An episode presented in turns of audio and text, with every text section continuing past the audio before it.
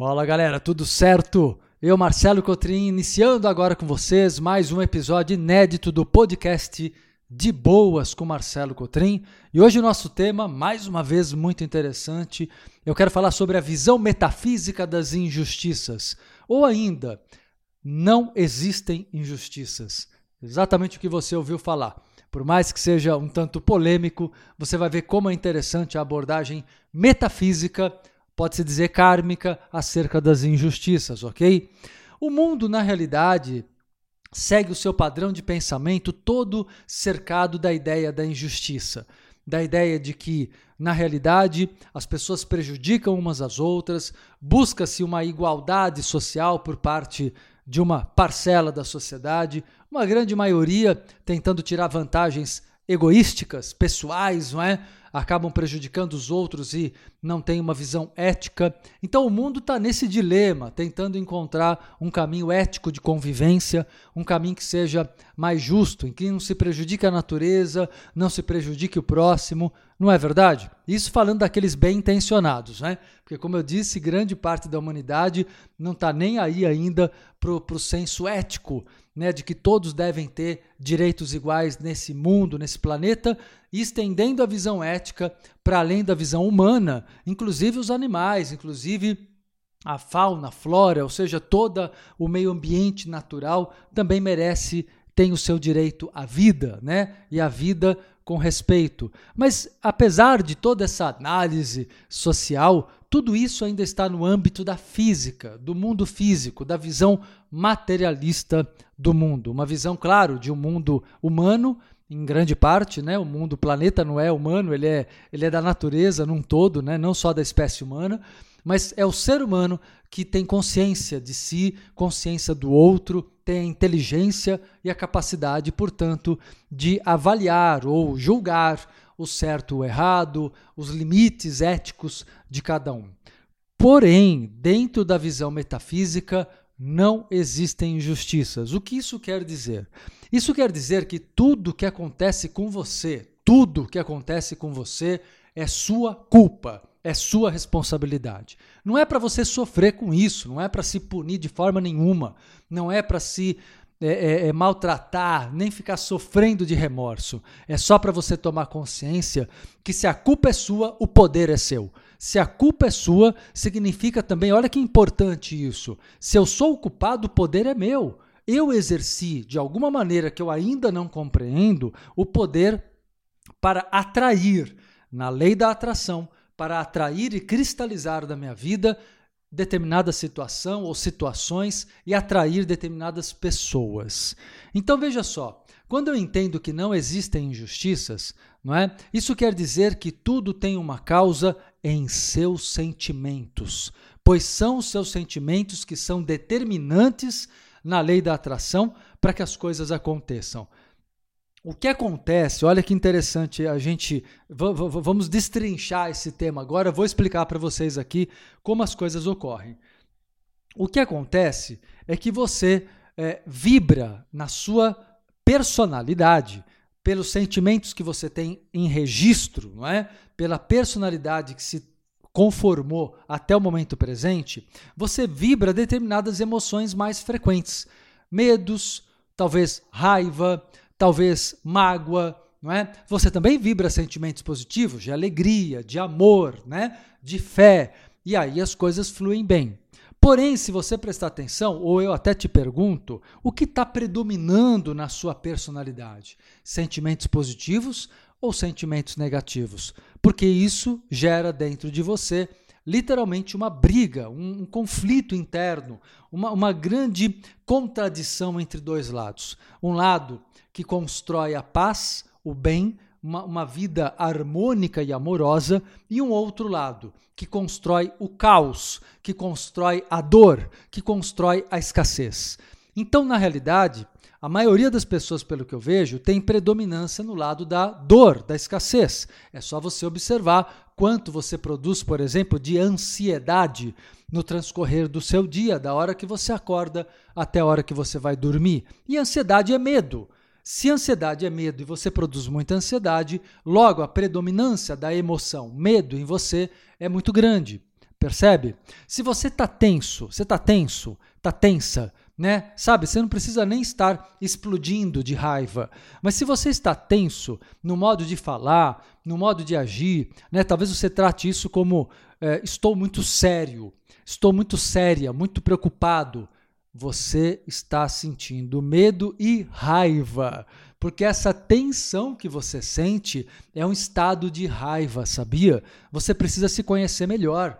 Essa tensão, na verdade, mostra que você se sente ameaçado, não é? Por quem? Aí tem que analisar. É ameaçado, talvez, se você se sinta ameaçado pelo teu chefe, no risco de ser demitido, talvez você se sinta ameaçado pelos seus familiares, no risco de ser criticado. Então, na verdade, existem ameaças subliminares que acabam fazendo você ser reativo. E essa reatividade, ela em primeiro lugar se apresenta como uma tensão, um estado de estresse contínuo presente dentro de você.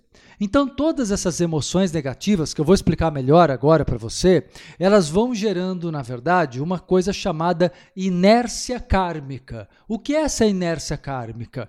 É uma tendência de que o karma não mude é uma tendência de que o karma não, não se transforme facilmente. A inércia é a tendência de que as coisas continuem como estão, como estavam e como estão.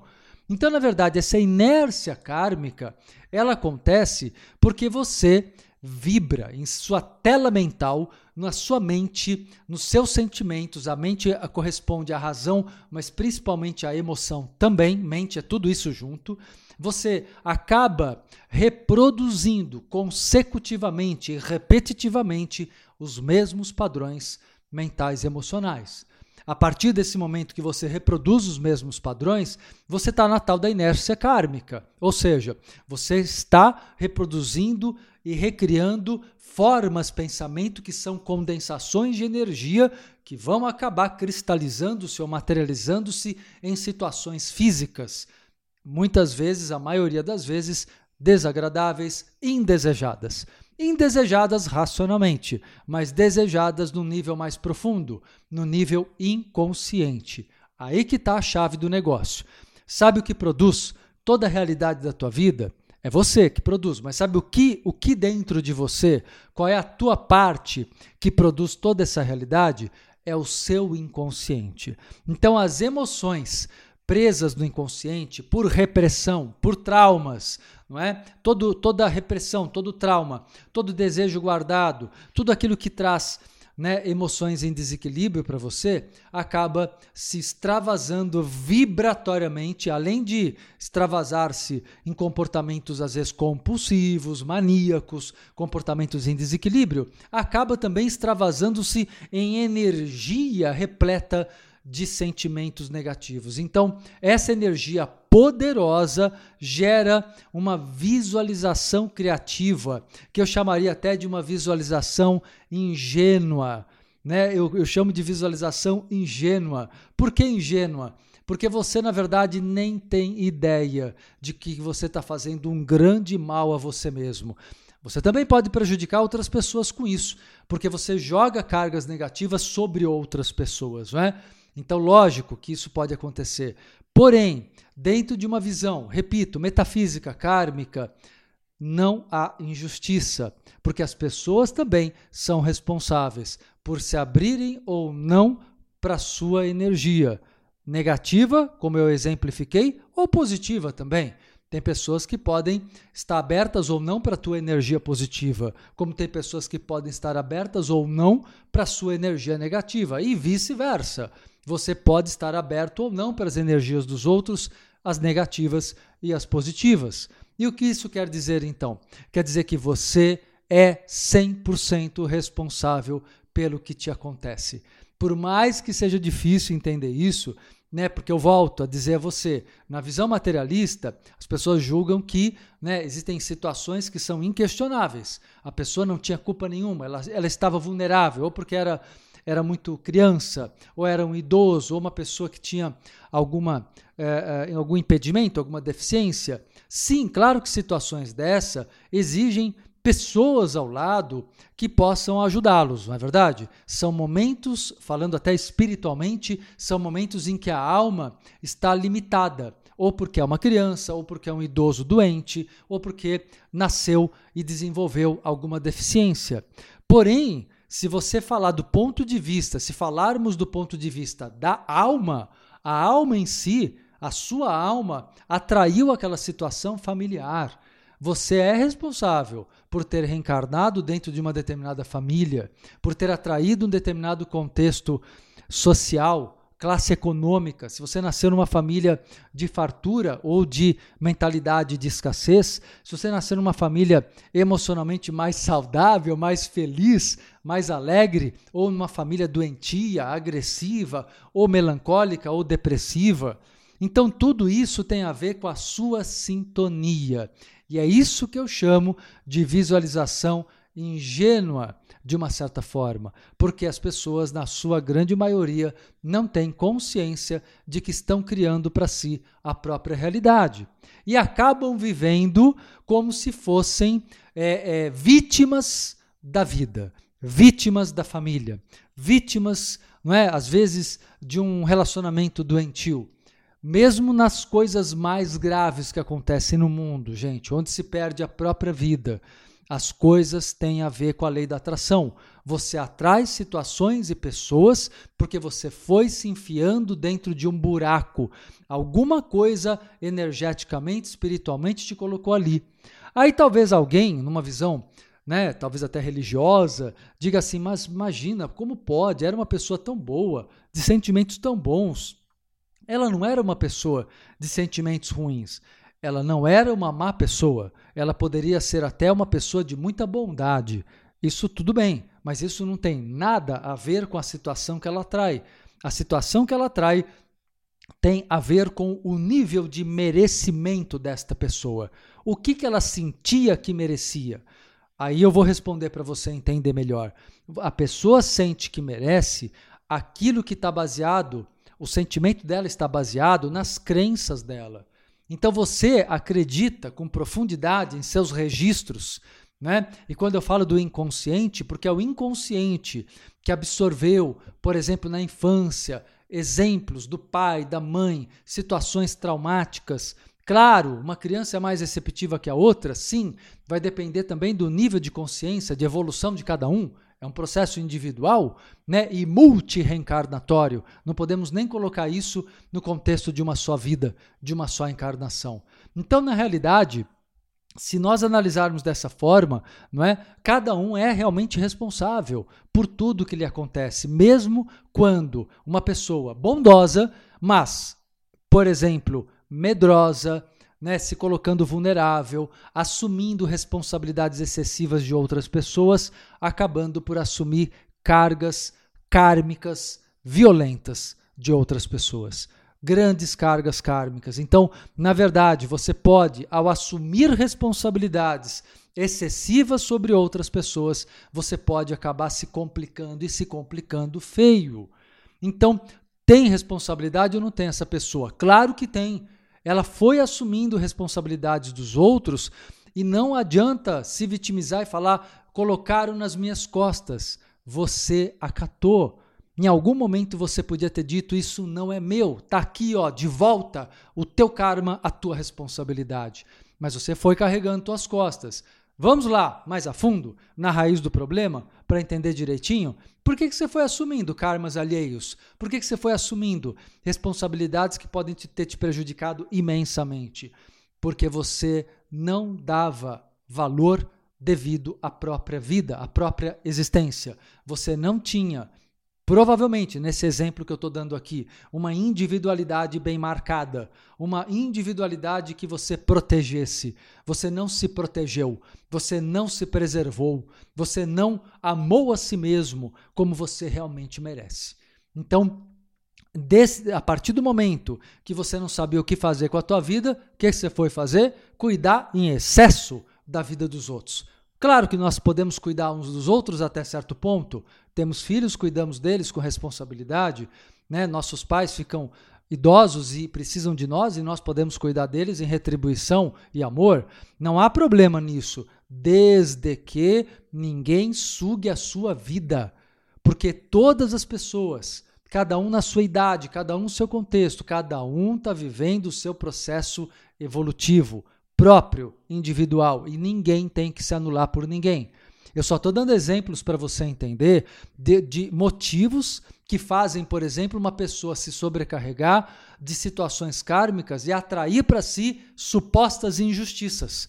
Então, essas injustiças que você julga, na verdade, você quis. Você foi, no mínimo, você visualizou, não é? Ao aceitar, ao entender, ao acreditar que o certo era isso. Agora, se nós olharmos para a sociedade, conseguimos identificar padrões de pensamento de onde vem essa mentalidade. Das religiões, desde milhares de anos, que sempre disseram: olha, você tem que é, obedecer pai e mãe, você não pode pensar por você, você não pode ter vida própria. Isso está muito martelado no inconsciente coletivo e é reproduzido quase sem você perceber, de uma maneira muito uh, contínua e muito cotidiana, muito repetitiva mesmo. Então, na verdade, gente, todos os padrões emocionais seus criam a sua realidade. Não há injustiça. Está sem dinheiro? Então eu te pergunto, por que, que você não quer a liberdade que o dinheiro te dá? Percebe? É isso que você tem que fazer, esse tipo de reflexão. Você está sem dinheiro, você está repelindo a energia do dinheiro, antes de culpar X, Y pessoas, né, a mentalidade de pobreza da família, a, a sua, os filhos que querem dinheiro o tempo todo, antes de culpar outras pessoas, né, a esposa, o marido, eu digo a você, eu pergunto a você, por que você está repelindo a energia de liberdade que o dinheiro traz para você? Por que, que você tem medo da liberdade?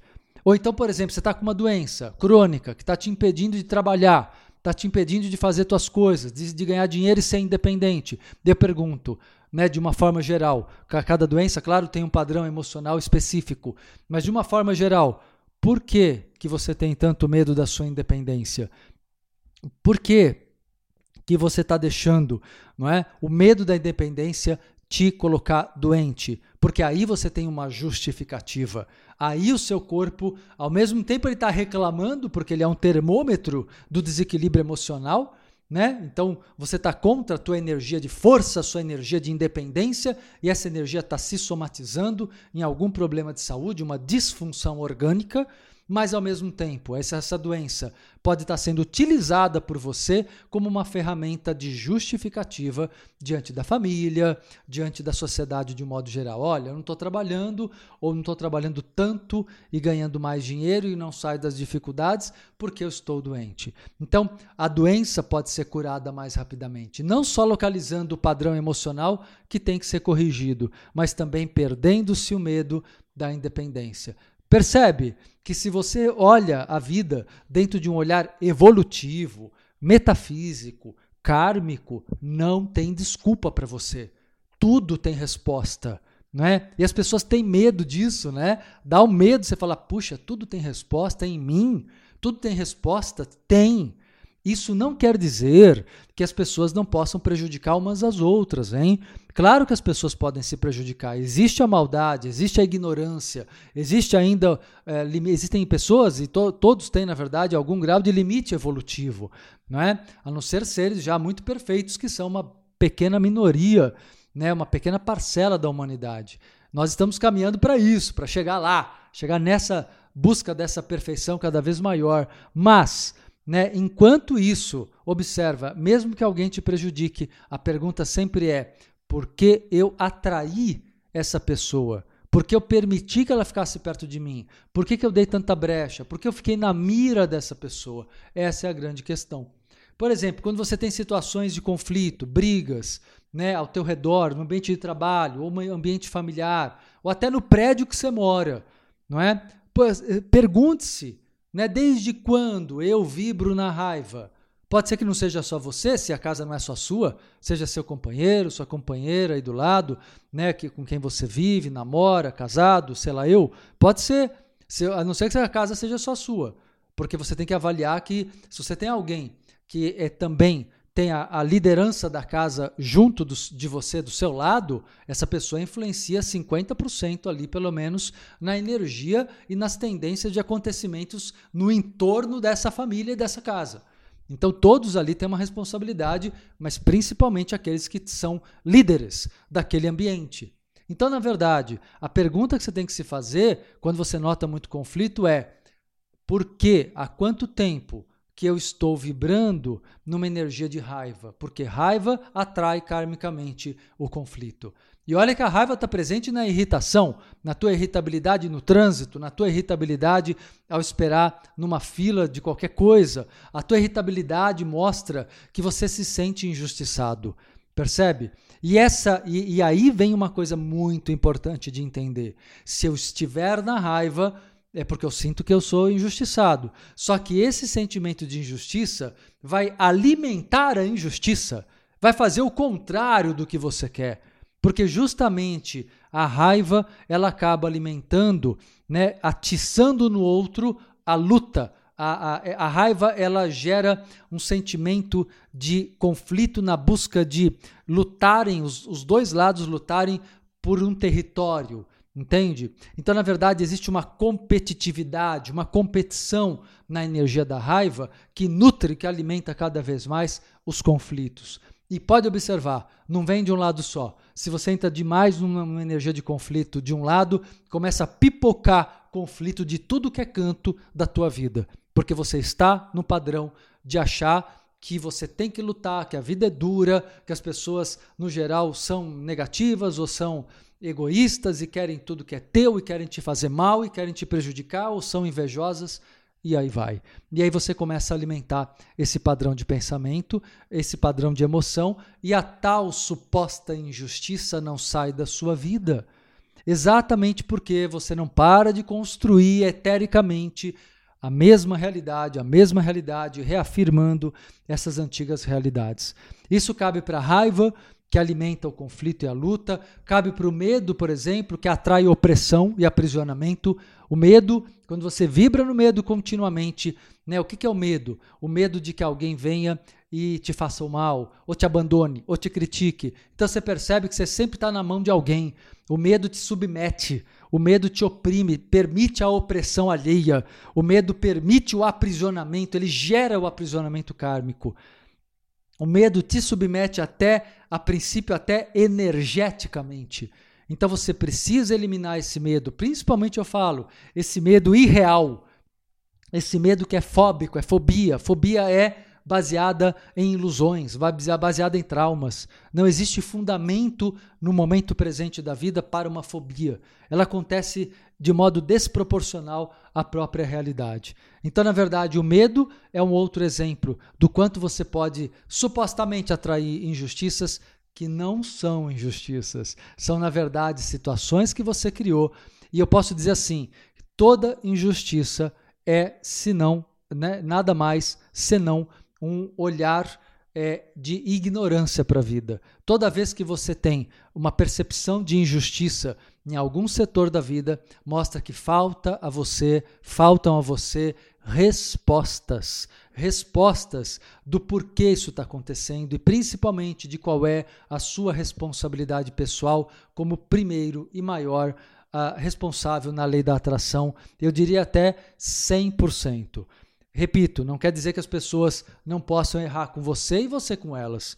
Não é? Mas, independentemente do erro alheio, ele só acontece porque você atraiu aquele contexto. Pode ser que tenha atraído de uma maneira razoavelmente consciente, como aquela pessoa teimosa, aquela pessoa que não né, tem dificuldade de sair da sua postura resistente, inflexível, ou pode ser que seja um, um padrão né, de uma, um, ainda uma fase da tua evolução em que você atraia as coisas mais ou menos por uma visualização mais ingênua, ou seja, você não tem noção do mal que você está se fazendo, né? Você não tem ideia do mal que você faz para si mesmo. É mais ou menos isso. É como aquela época que havia muita propaganda de cigarro, era permitido, e as pessoas fumavam achando que realmente que o cigarro ia trazer popularidade, imagem de sucesso, como as propagandas vendiam. E foram proibidas porque o cigarro, além de não trazer nada disso, adoece as pessoas gravemente, né, com centenas de substâncias tóxicas. Então, na verdade, é mais ou menos isso. Tem pessoas que atraem as coisas e fazem mal. Agora, o que fumou consciente do malefício do cigarro ele ficaria mais doente do que aquele que fumou sem saber do malefício? Não, tanto faz. Os dois vão receber, infelizmente, a mesma carga de, de, de mal. Claro que o fato de você saber, falando do ponto de vista psicológico, pode gerar um medo maior, mas não é isso que muda. Né? Na verdade, a, toxi, a toxicidade, o tanto que uma pessoa pode se intoxicar, não vai mudar. Né? Vai mudar o padrão emocional, sim, isso é verdade. Uma pessoa, por exemplo, que tem propensão a um câncer é porque ela está num padrão de rancor que está por trás de todo tipo de câncer e precisa se perdoar e perdoar outras pessoas. Mas isso independe da toxicidade que o cigarro é para qualquer pessoa. É sempre um fator de risco, é sempre um fator de risco à saúde. Então, na verdade, é, você pode estar numa frequência é, até ingênua ou não Daí a importância do autoconhecimento, daí a importância de você ouvir todos os podcasts que eu coloco aqui no, no De Boas com Marcelo Cotrim, daí a importância de você estudar a vida, estudar a evolução como matéria primordial para a existência. Né? Ou seja, não é, não é luxo, não. Gente, autoconhecimento é o arroz feijão mesmo, é o dia a dia, é para te dar o mínimo básico de sustento de alma. Você tem que sustentar a tua alma com sabedoria, sustentar a tua alma com autoconhecimento profundo e conhecimento acerca da vida. Então, na vida, na realidade, eu posso dizer a você que na vida não existem injustiças, que na vida está tudo certo. Isso é um mantra. Presta atenção, repete aí para você de olhos fechados, respira fundo e repete para si: tá tudo certo. Aí, olha só, presta atenção. Se algum lado seu ainda fica incomodado com essa afirmação, é porque você ainda acredita ser vítima. A hora que você eliminar o vitimismo e disser para si, olha, tá tudo certo, mesmo que esteja tudo errado, ou seja, não quer dizer que eu não queira mudar, eu quero e vou mudar o que não me faz bem. Isso não é passividade. De, é, entender que está tudo certo é não entrar no ciclo vicioso da raiva, é não entrar no sentimento né, de ilusão de que os outros têm poder sobre mim, porque senão isso nunca acaba. As pessoas podem até ter um poder real sobre você, mas porque você permitiu. É ilusão o fato de que tem que ser assim. Não tem que ser assim. As coisas podem mudar.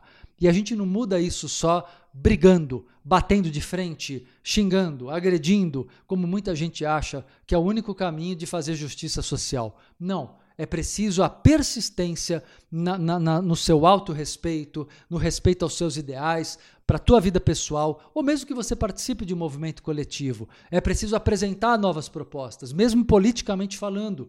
Né? A maioria vai contra o que está aí, mas ninguém para para construir o novo de uma forma mais pacífica, mais bonita, mais pura, mais humana, mais verdadeira. Pouca gente se dedica a isso de verdade com bons sentimentos. A maioria né, critica, provoca, ironiza, né? e para isso tem muita gente. Tem 99,9% das pessoas agindo dessa forma. E um 0,01 ali de pessoas dedicadas verdadeiramente a produzir uma nova realidade né? É, entendendo a importância de vibrarmos na, na frequência energética, é, emocional, diria até quântica daquilo que eu realmente quero que aconteça e se materialize. Então, a hora que eu digo para mim, olha só, com tranquilidade, respire fundo e digo: está tudo certo, está tudo certo de acordo com aquilo que foi criado.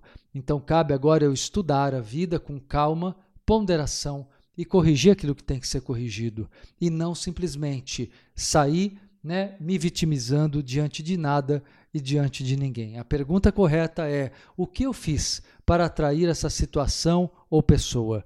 Reverta, cure-se, vibre corretamente, amadureça, viva sua vida e exerça todo o seu poder. Você tem potenciais extraordinários para fazer a sua vida valer muito a pena de uma maneira totalmente diversa. Agora você pode renascer, não é? Sai da vaidade, o que você fez, o que você foi, o tempo que passou, não interessa. Você tem a eternidade da alma e essa vida pode ser muito longa e saudável se você se permitir.